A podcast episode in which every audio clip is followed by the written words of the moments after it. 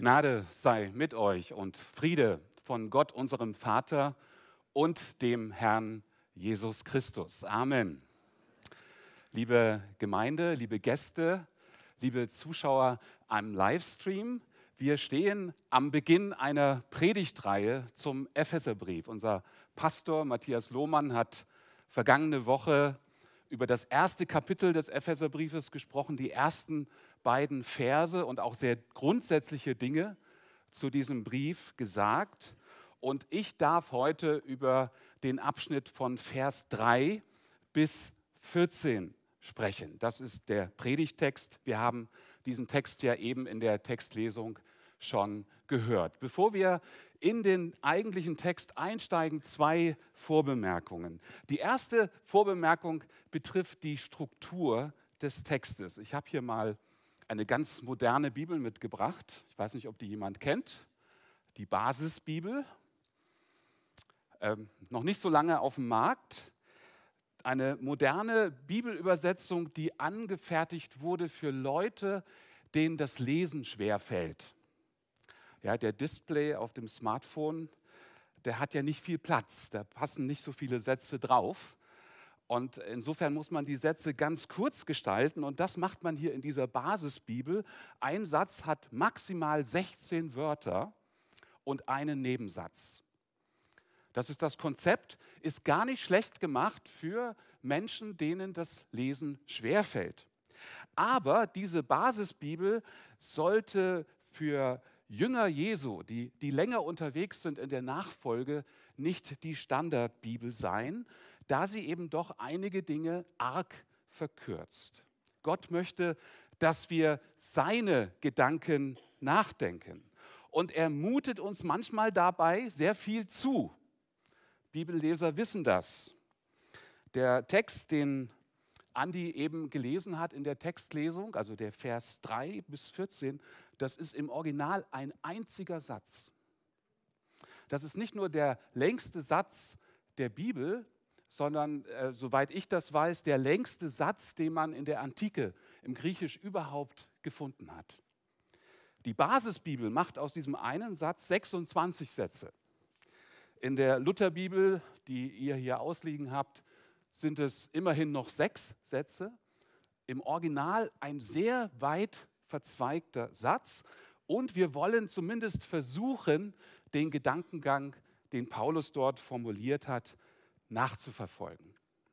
Eng damit verbunden ist eine zweite Vorbemerkung. Unser Predigtext, der ist von enormer Dichte. Das habt ihr gemerkt, als Andi eben den Text vorgelesen hat. Da dran zu bleiben, das zu verstehen, das ist gar nicht äh, so einfach. Äh, Martin Lloyd Jones, der berühmte Arzt und Prediger, durch den Gott in London, in England und weit darüber hinaus ein geistliches Erwachen geschenkt hat, der war der Meinung, er müsste zu diesem Text von heute 23 Predigten halten. Also er hat 23 Predigten zum heutigen Predigtext gehalten. Ich habe mal so ein bisschen nachgerechnet. Ich predige ungefähr einmal im Jahr hier in der Gemeinde. Einige wissen vielleicht, wie alt ich bin. Also ich könnte den Rest meines Lebens an diesem Text bleiben. So viel steckt da drin. Aber natürlich haben wir heute nicht äh, die Möglichkeit, uns alles so im Detail anzugucken. Wir müssen uns auf wesentliche Dinge konzentrieren. Das heißt, wir können einige Sachen, die sehr interessant und sehr komplex sind, nur kurz streifen. Zwei Beispiele will ich ganz kurz erwähnen, bevor wir dann in den Text einsteigen. Äh, manche oder viele Leute und vielleicht sogar manche von euch haben Fragen zur Dreieinigkeit. Das ist ja gar nicht so einfach zu verstehen. Da ist ein Gott in drei Personen, Vater, Sohn und Heiliger Geist. Und wenn du bisher gedacht hast, du bist der Einzige, der damit irgendwie nicht so ganz klarkommt, dann lass dir sagen, dass viele äh, das nicht ganz verstehen. Ich verstehe das auch nicht erschöpfend.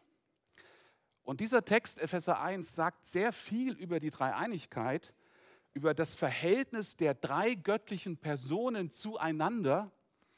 Aber wir können das hier nur am Rand streifen, weil uns einfach die Zeit dafür fehlt. Und ein zweites Beispiel, Unser Abschnitt spricht auffallend intensiv über das Thema Erwählung und Vorherbestimmung. Und ich weiß, dass einige von euch da schon mit den Augen rollen, schon alleine, wenn sie den Begriff Vorherbestimmung oder Erwählung hören. Und das ist auch nicht ganz so einfach, aber wir können, ich werde dazu etwas sagen, weil Paulus hier ausdrücklich intensiv darüber spricht, aber mir ist klar, dass das, was ich sage, dann nicht erschöpfend sein kann und äh, dass wir vielleicht an anderer Stelle oder im persönlichen Gespräch das vertiefen müssen. Nun aber zum Text. Um was geht es? Es handelt sich um ein gewaltiges Lob für den geistlichen Segen, den Gläubige dadurch empfangen haben, dass sie mit Jesus Christus verbunden sind. Es ist ein gewaltiges äh, Gebet, das Paulus hier spricht. Die Formulierung in Christus, in ihm, in dem Geliebten kommt elfmal vor in diesem Text. Und Paulus möchte uns deutlich machen, wer wir sind und was wir sind und dass unsere Identität, das, was uns ausmacht, durch unsere Beziehung, durch unser Sein in Christus bestimmt wird und dass wir alles, was wirklich zählt vor Gott, durch Christus empfangen haben. Er möchte uns zum Staunen bringen über die Gnade Gottes und das Erlösungswerk. Paulus möchte uns dazu ermutigen, dass wir, weil alles Gott in Christus für uns getan hat, wir ein Leben zu seiner Herrlichkeit, zu seinem Lob führen. Ich werde diese Segnungen, von denen Paulus spricht, als Gliederungspunkte für meine Predigt nehmen. Erster Punkt wird sein, durch den Vater erwählt. Zweiter Punkt, durch den Sohn erlöst. Und der dritte Punkt, durch den Geist versiegelt. Bevor wir jetzt einsteigen, bete ich noch. Vater im Himmel, wir danken dir an diesem Erntedankfest für das tägliche Brot, das du uns gibst. Du bist so gut zu uns. Und wir preisen dich auch für die Gabe des Heiligen Geistes, der uns hilft, dich und deinen Willen immer besser zu verstehen. Danke, dass dein Geist uns zeigt, dass wir Jesus brauchen, jeden Tag. Hilf uns, der Wahrheit und der Kraft und Schönheit deines Evangeliums immer mehr zu vertrauen und lass uns reifen in der Hoffnung auf Christus damit er unser Denken und Handeln immer fester prägt. Amen. Wir steigen ein mit dem ersten Punkt, durch den Vater erwählt. Paulus eröffnet seinen langen Satz mit, wie ich schon sagte, einem Lobpreis. Gelobt sei Gott, der Vater unseres Herrn Jesus Christus, der uns gesegnet hat mit allem, geistlichen Segen im Himmel durch oder in Christus. Beide Übersetzungen sind möglich. Wir können auch sagen, gepriesen sei Gott für die Fülle des geistlichen Segens, durch die wir Anteil haben an der himmlischen Welt durch Christus. Liebe Geschwister, was Paulus hier macht in diesem Epheserbrief, er will die Leser, die Hörer, er will uns mit hineinnehmen in die Anbetung Gottes. Und wir merken, dass das, was Paulus hier schreibt, etwas ist, was aus seinem Herzen kommt. Wir werden uns gleich damit beschäftigen, wie Paulus diesen geistlichen Segen konkret begründet. Er tut das ausführlich, aber wir wollen an dieser Stelle mal innehalten und darüber staunen, wie der Apostel unseren himmlischen Vater hier in den Mittelpunkt stellt und ihn erhebt wenn wir begreifen, was Jesus für uns getan hat, dann kommen wir nicht daran vorbei, Gott wirklich anzubeten. Dann staunen wir, dann jubeln wir, dann fehlen uns die Worte, um das vor Gott dem Vater zum Ausdruck zu bringen, was wir sagen wollen. Wenn wir das Alte Testament und das Neue Testament lesen, dann werden wir merken, dass das Lob Gottes die höchste Form des Gebets ist. Bitte versteht mich nicht falsch. Wir dürfen betend klagen. Wir bitten um die Vergebung unserer Sünden.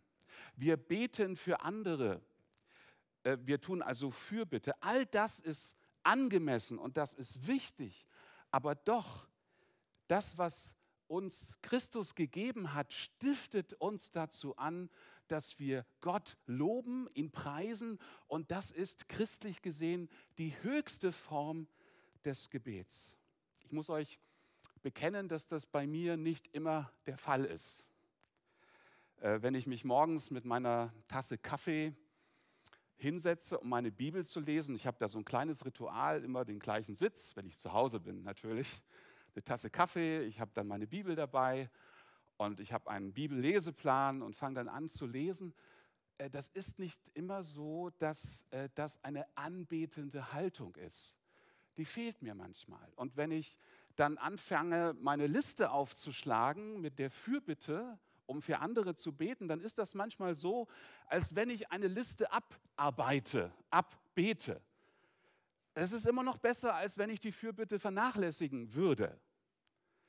Und ich mache es dann eben. Aber oft fehlt diese anbetende Haltung und was, was der Apostel Paulus hier machen möchte, er will uns dazu ermutigen, wirklich in unserem Leben von Herzen Gott in den Mittelpunkt zu stellen und ihn zu preisen mit Lob, mit Danksagung und Anbetung. Weißt du, was es heißt, einfach mal nur in der Gegenwart Gottes zu sein, sich an ihm zu freuen und ihn anzubeten? Nochmal, wenn wir begreifen, was Gott alles für uns getan hat in Christus, dann können wir gar nicht anders. Dann gehört dieses Lob zum Leben dazu, dann ist uns die Anbetung des Vaters ein tiefes Bedürfnis. Noch ein kurzes Wort, bevor wir weitergehen im Text zur der Formulierung geistlicher Segen. Da ist ja ausdrücklich von geistlichem Segen die Rede. Äh, was ist damit gemeint? Nun, äh, in der Bibel steht der geistliche Segen nicht notwendig irgendwie im Widerspruch zum irdischen Segen. Aus geistlichem Segen, den Gott aus dem Himmel schenkt, fließt manchmal auch irdischer Segen. Besonders im Alten Testament haben wir dafür viele Beispiele. Doch es ist gefährlich zu meinen, dass aus geistlichem Segen zwingend auch irdischer Segen folgt. Warum ist das so gefährlich? Nun, weil es uns schnurstracks zum Wohlstandsevangelium führt. Wenn ich geistlich bin, wenn ich unter Gottes Segen stehe, dann bin ich immer gesund. Dann äh, bin ich materiell gut aufgestellt. Dann bin ich erfolgreich in meiner beruflichen Karriere. Ihr Lieben, darum geht es hier nicht. Gesundheit, beruflichen Erfolg, genug Geld, das haben alles auch Menschen, die Jesus überhaupt nicht kennen. Paulus schreibt hier aus dem Gefängnis, im sechsten Kapitel spricht er davon, dass er an Ketten gefesselt ist. Paulus beschreibt hier den geistlichen Segen. Gott schenkt durch seinen Sohn, durch seinen Geist etwas, was die Welt überhaupt nicht kennt und nie verstehen wird. Dieser geistliche Segen ist viel tiefer und reicher als alles, was die Welt uns geben kann. Das wird deutlich, wenn wir weiterlesen. Ich lese die Verse 4 bis 6. Ich lese jetzt mal nach einer etwas moderneren Übersetzung. Es ist nicht die Basisbibel, ähm, weil eine Übersetzung es ist äh, angelegt an die neue Genfer Übersetzung. Das hilft uns, äh, den Text vielleicht besser zu verstehen. Denn in Christus hat er uns schon vor der Erschaffung der Welt erwählt mit dem Ziel, dass wir ein geheiligtes und untadeliges Leben führen, ein Leben in seiner Gegenwart und erfüllt von seiner Liebe. Von allem Anfang an hat er uns dazu bestimmt, durch Jesus Christus seine Kinder zu werden. Das war sein Plan. So hatte er es beschlossen. Und das alles soll zum Ruhm seiner wunderbaren Gnade beitragen, die er uns durch seinen geliebten Sohn erwiesen hat. Ihr merkt, hier geht es ans Eingemachte. Paulus lobt Gott, weil er seine Kinder in Christus schon vor der Erschaffung der Welt erwählt hat. Von Anfang an hat er sie dazu bestimmt, durch Jesus seine Söhne und Töchter zu werden. Ich habe äh, eingangs erwähnt, dass Epheser 1 im Blick auf die Dreieinigkeit ein ganz wichtiger Text ist. Und hier haben wir so einen wichtigen Punkt. Schon vor der Grundlegung der Welt gab es eine Art Konzil zwischen Gott, dem Vater, dem Sohn und dem Heiligen Geist.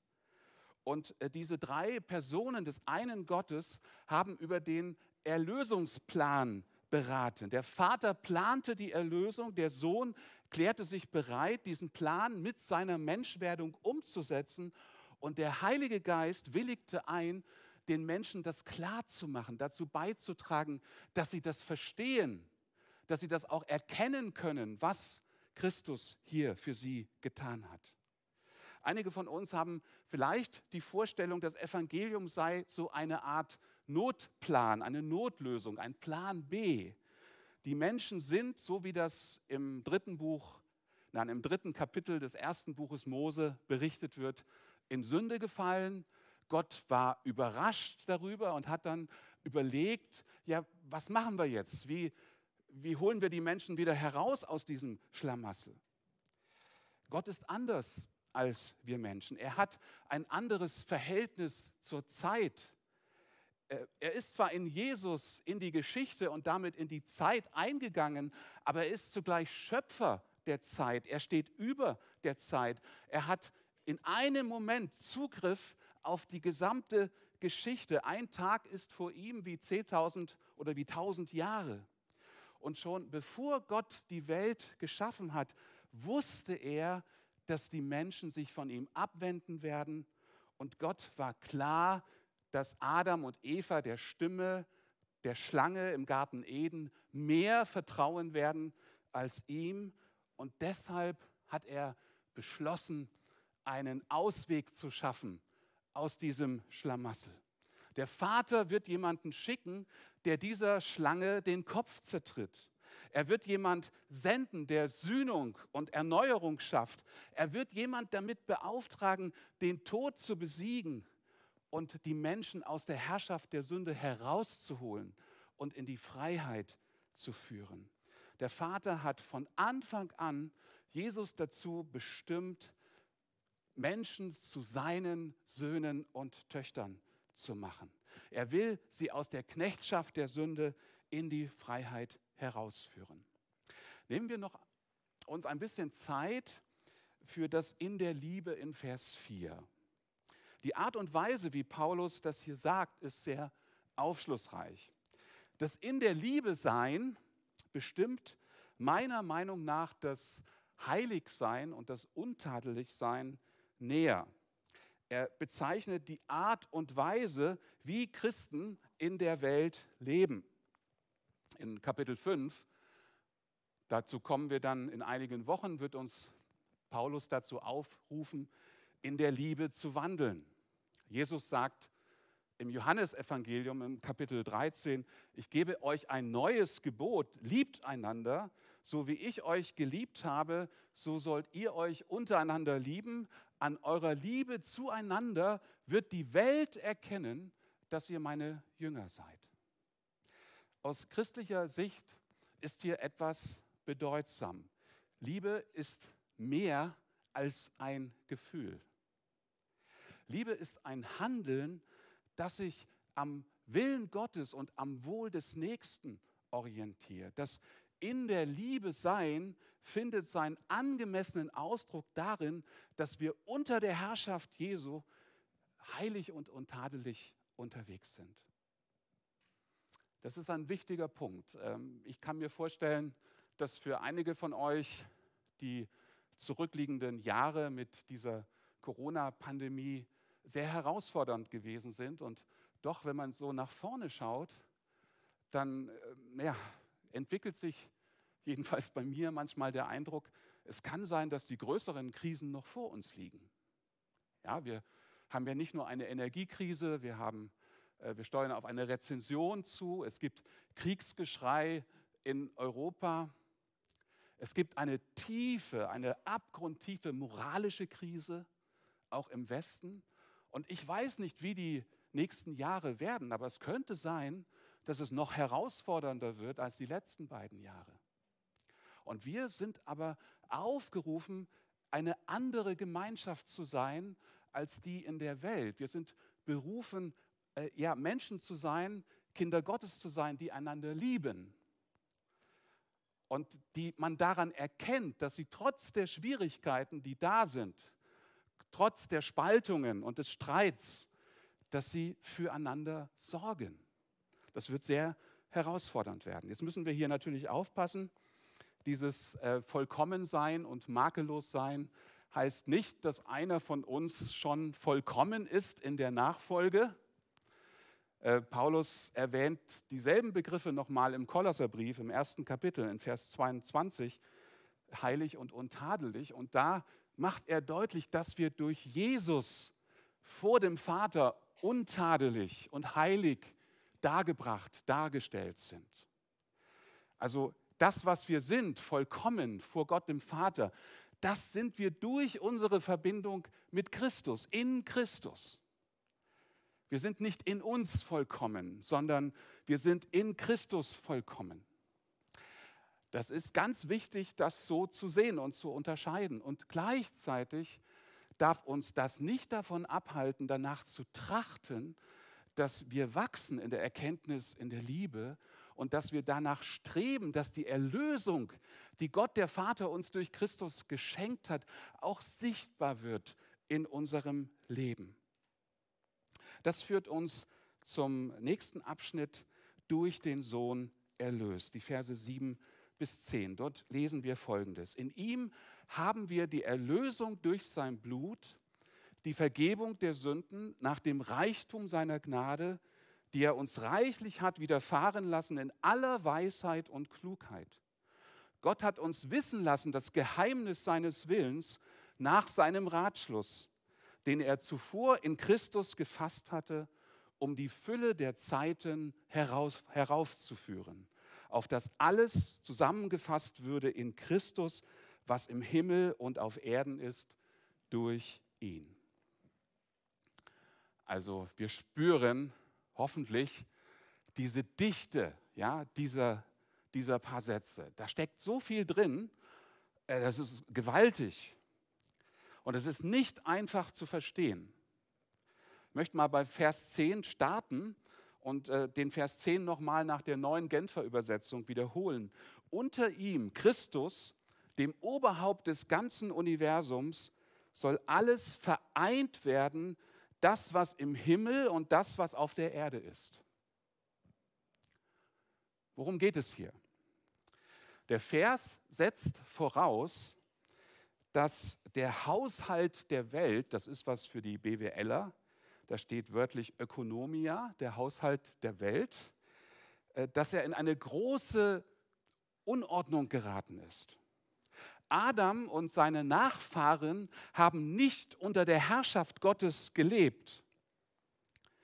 Und so ist die gesamte Welt aus den Fugen geraten. Sie ist zersplittert. Der erste Adam, der die Menschheit repräsentiert hat, der war ein untreuer Verwalter. Und er hat die Welt in die Gottesferne hineingeführt, in die Finsternis, in die Verlorenheit so dass wir von Geburt an als Nachkommen Adams unter der Knechtschaft der Sünde leben. Und als die Zeit erfüllt war, hat Gott, der Vater, seinen Erlösungsplan, den er schon mit dem Sohn und dem Heiligen Geist vor der Grundlegung der Welt beschlossen hatte, öffentlich gemacht, eingelöst. Das, was bisher ein Geheimnis war, das wird nun reichlich für alle sichtbar, in Weisheit und Klugheit bekannt gemacht. Es geht natürlich um den geliebten Sohn, der sich vom Vater in die Welt senden ließ.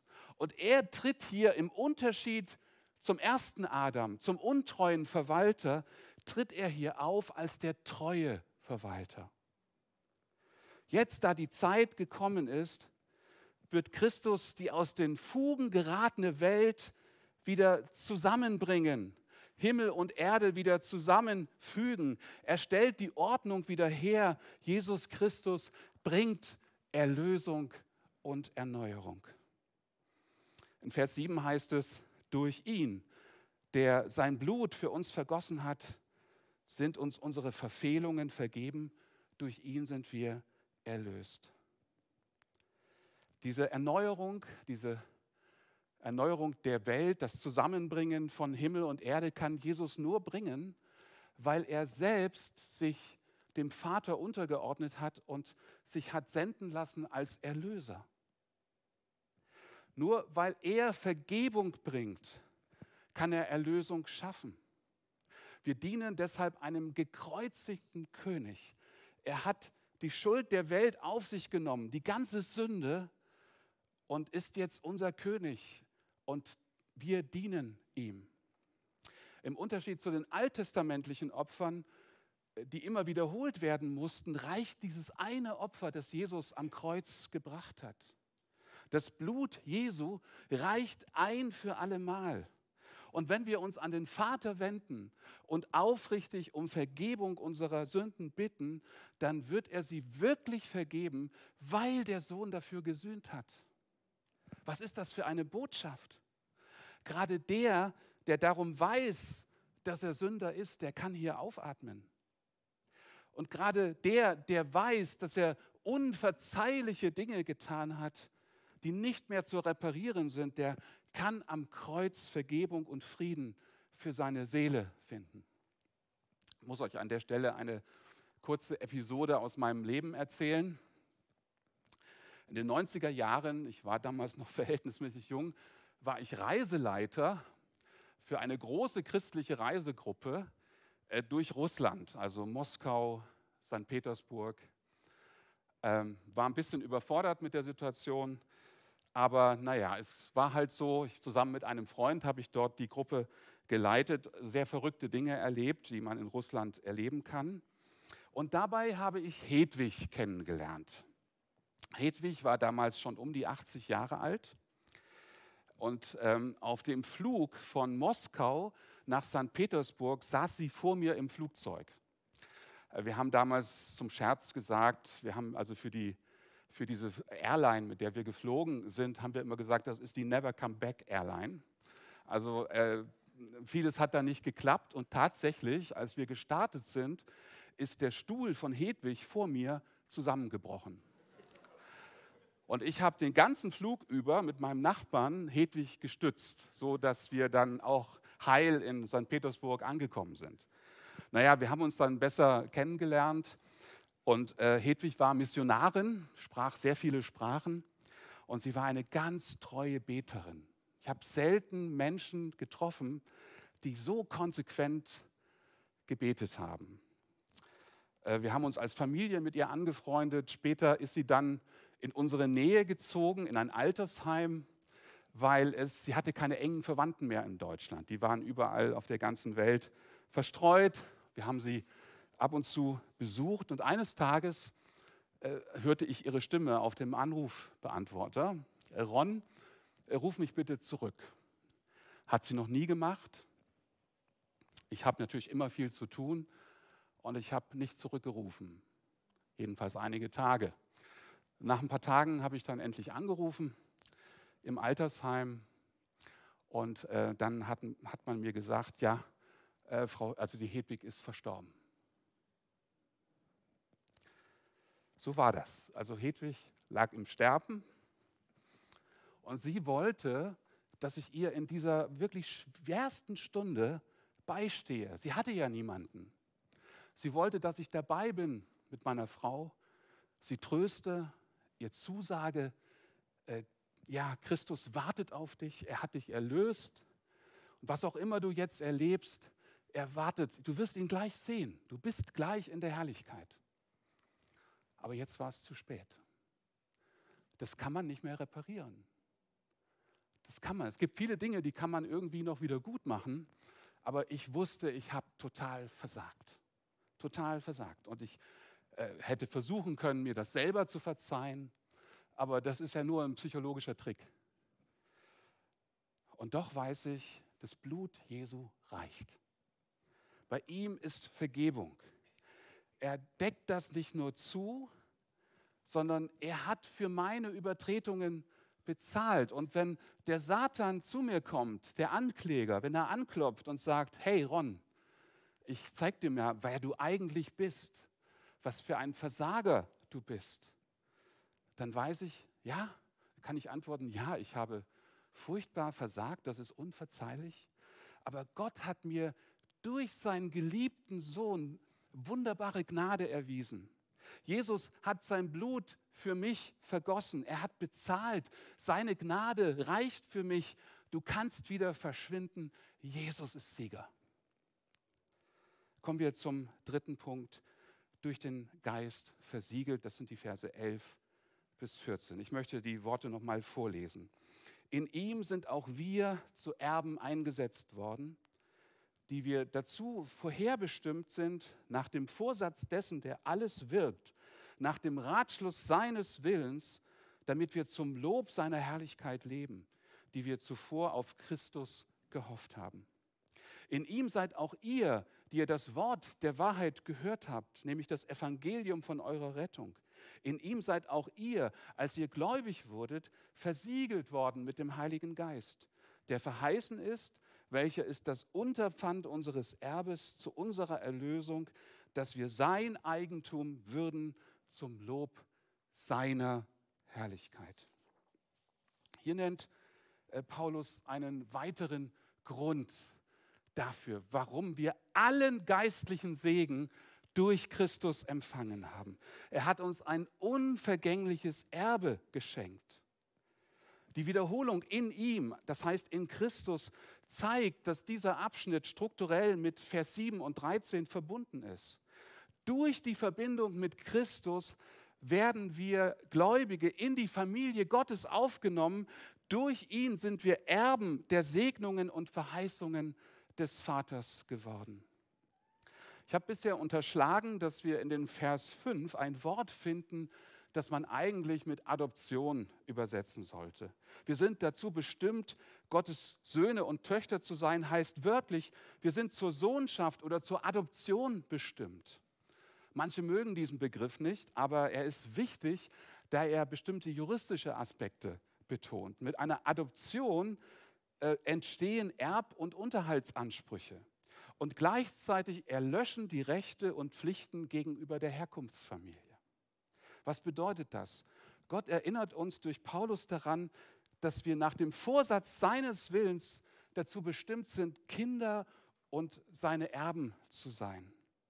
Wir stammen eigentlich von Adam ab, gehören also zu der Familie, die unter dem Zorn Gottes steht. Der Römerbrief spricht das sehr deutlich an. Er sagt sogar, dass die Kinder Adams Feinde Gottes sind. Und dann sagt Paulus im Römerbrief, Gott erweist seine Liebe zu uns darin, dass Christus, als wir noch Sünder waren, für uns gestorben ist. Vielmehr nun, da wir jetzt durch sein Blut gerechtfertigt sind, werden wir von seinem Zorn gerettet werden. Das ist so eine wunderbare Botschaft. Jesus starb für Sünder. Jesus starb für Gottlose. Lass mich an der Stelle mal ganz persönlich werden. Wenn du noch nicht an Jesus glaubst, dann ruft dich Gott jetzt. Gott wartet darauf, dass du dich an ihn wendest im Gebet und dass du dich, dass du erkennst, dass du verloren bist, dass du einen Retter brauchst und dass Jesus Christus allein, der für dich Schuld bezahlt hat, in der Lage ist, dich zu retten. Gott erweist seine Liebe darin, dass er dich retten will. In Jesaja 55, Vers 7 sagt Gottes Wort: Der Gottlose lasse von seinem Wege und der Übeltäter von seinen, seinen Gedanken und bekehre sich zum Herrn. So wird er, der Herr, sich erbarmen und zu unserem Gott, bei dem ist, und unser Gott, bei dem ist viel Vergebung oder bei dem viel Vergebung ist. Im Epheserbrief äh, macht Paulus also deutlich, äh, wenn du zu Christus kommst, dann kannst du Vergebung deiner Sünden empfangen. Aber er sagt darüber hinaus noch, Gott vergibt dir nicht nur, sondern er macht dich zu einem Familienmitglied. Wer glaubt, ist ein Kind Gottes, gehört zur Familie Gottes. Deine geistlichen Verbindlichkeiten gegenüber deiner alten Adamsfamilie sind erloschen. Du lebst jetzt nicht mehr unter der Herrschaft der Sünde, du lebst jetzt im Glauben. Du hast die Botschaft der Wahrheit gehört, du hast sie angenommen, du bist Träger des Heiligen Geistes. Gott hat dir sein Siegel aufgedrückt, du bist sein Eigentum und weil du zu Gott gehörst, wirst du oder bist du auch als Erbe eingesetzt. Bei diesem Erbe gibt es zwei Aspekte, den gegenwärtigen und den zukünftigen. Der Heilige Geist ist gewissermaßen eine Anzahlung. Luther hat das mit Unterpfand übersetzt und den haben wir jetzt schon bekommen. Also ein Kind Gottes ist Kind Gottes, weil es den Heiligen Geist empfangen hat. Meine Frau und ich, wir waren im Sommer in Tirol wandern, das war sehr schön.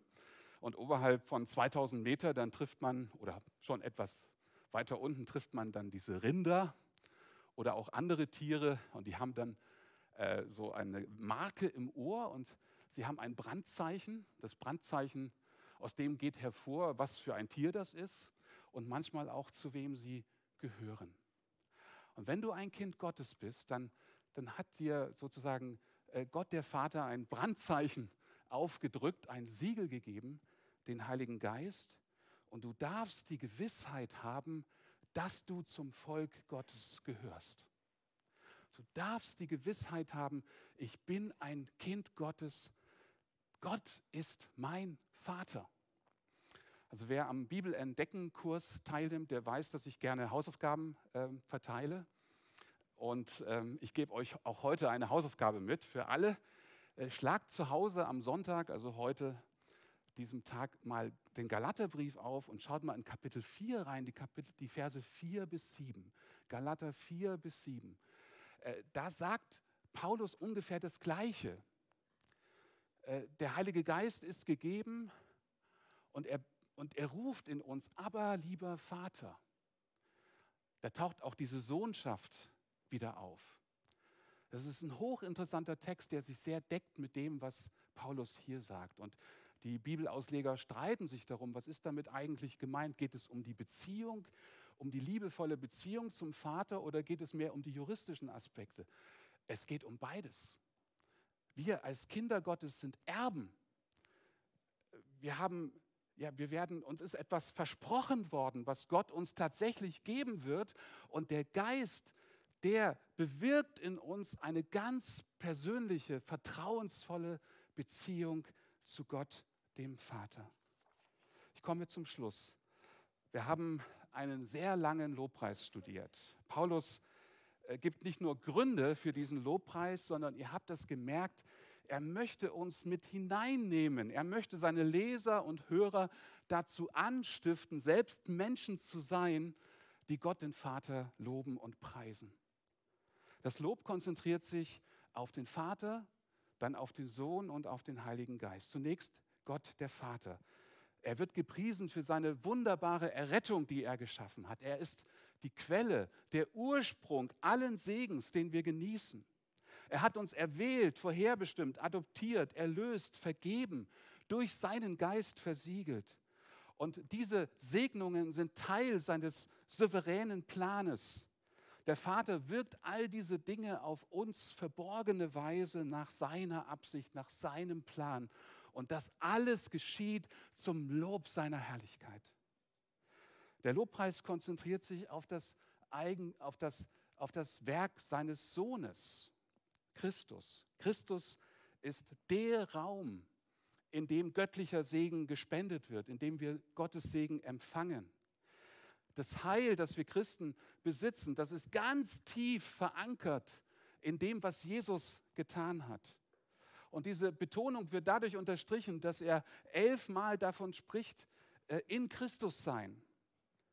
Der geistliche Segen, den wir besitzen, ist auf diese Verbindung mit Christus zurückzuführen. Unsere Rettung liegt nicht in uns, sie liegt in ihm. Er ist vollkommen. Er ist unsere Gerechtigkeit. Er ist unsere Heiligung. In ihm haben wir Vergebung unserer Sünden. Zu ihm können wir täglich kommen mit unserem Versagen. Jesus ist unser Fürsprecher bei dem Vater und der Vater vergibt uns gern. Lass mich an dieser Stelle sagen, wenn du kämpfst mit Sünde, äh, du bist nicht allein. Aber höre nicht auf zu kämpfen. Verstecke das nicht vor Gott. Versuche nicht allein damit fertig zu werden. Laufe schon gar nicht weg, sondern öffne dich vor deinem himmlischen Vater, der dich sieht durch Christus, der dich liebt durch Christus und der dir gern vergibt und der dir helfen will, auch durch die Gemeinde helfen will, weiterzukommen, Sünde zu überwinden, Fortschritte zu machen. Komm also zum Kreuz.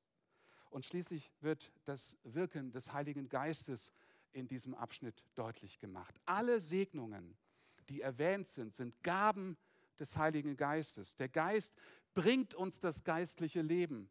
Er befähigt uns zur Nachfolge und zum Dienen. Und darüber hinaus werden diejenigen, die an Christus glauben, mit dem Heiligen Geist versiegelt. Der Heilige Geist schenkt uns die Gewissheit, dass wir zu Gott gehören. Dieser Geist ist die Anzahlung für die Teilhabe an Gottes neuer Schöpfung. Merkt ihr, Paulus will uns mit hineinnehmen in die Anbetung Gottes. Gelobt sei Gott, der Vater unseres Herrn Jesus Christus, der uns gesegnet hat mit allem geistlichen Segen im Himmel durch Christus. Diese dankbare, anbetende Haltung, das ist das Alleinstellungsmerkmal der Christen. Sie beten Gott an. Sie beten Gott auch dann an, wenn es schwere Zeiten sind. Gott weiß, was dich bewegt. Er kennt deine Sorgen dass du dich vielleicht sorgst um Familienmitglieder, die Christus nicht kennen, dass du nicht weißt, wie du deine Heizungsrechnungen im kommenden Winter bezahlen wirst, dass du vielleicht mit der Krankheit kämpfst und keiner sieht, wie sehr dich das in Anspruch nimmt, was sich das kostet. Christus kennt das, er weiß das und du darfst zu ihm kommen mit Gebet, mit, mit Klage, mit Trauer. Du kannst vor den Thron kommen und das alles ausbreiten. Aber das, was da immer noch ist, was da mehr ist als Fürbitte, was da mehr ist als Klage, das ist die Anbetung Gottes, der Lob, der Dank, den wir zum Ausdruck bringen. Christen wissen, dass sie eine Bestimmung haben. Sie leben nicht ziellos, sondern sie führen ein Leben in der Kraft des Heiligen Geistes und äh, in der Liebe zur Ehre Gottes. Wir strecken uns danach aus, dass in unserem Leben sichtbar wird, was Christus für uns bewirkt hat, als Gottes Eigentum. Amen. Unser Vater im Himmel, wir haben allen Grund, dich zu loben. Und wir danken, dass du uns dazu bestimmt hast, deine Söhne und Töchter zu sein. Wir sind froh, dass du uns durch Jesus die Botschaft der Wahrheit das Evangelium unserer Rettung gebracht hast. Durch deinen Sohn sind unsere Verfehlungen wirklich vergeben. Durch sein Blut sind wir erlöst. Danke, dass wir eine sichere Hoffnung haben und ein unvergängliches Erbe auf uns wartet. Amen.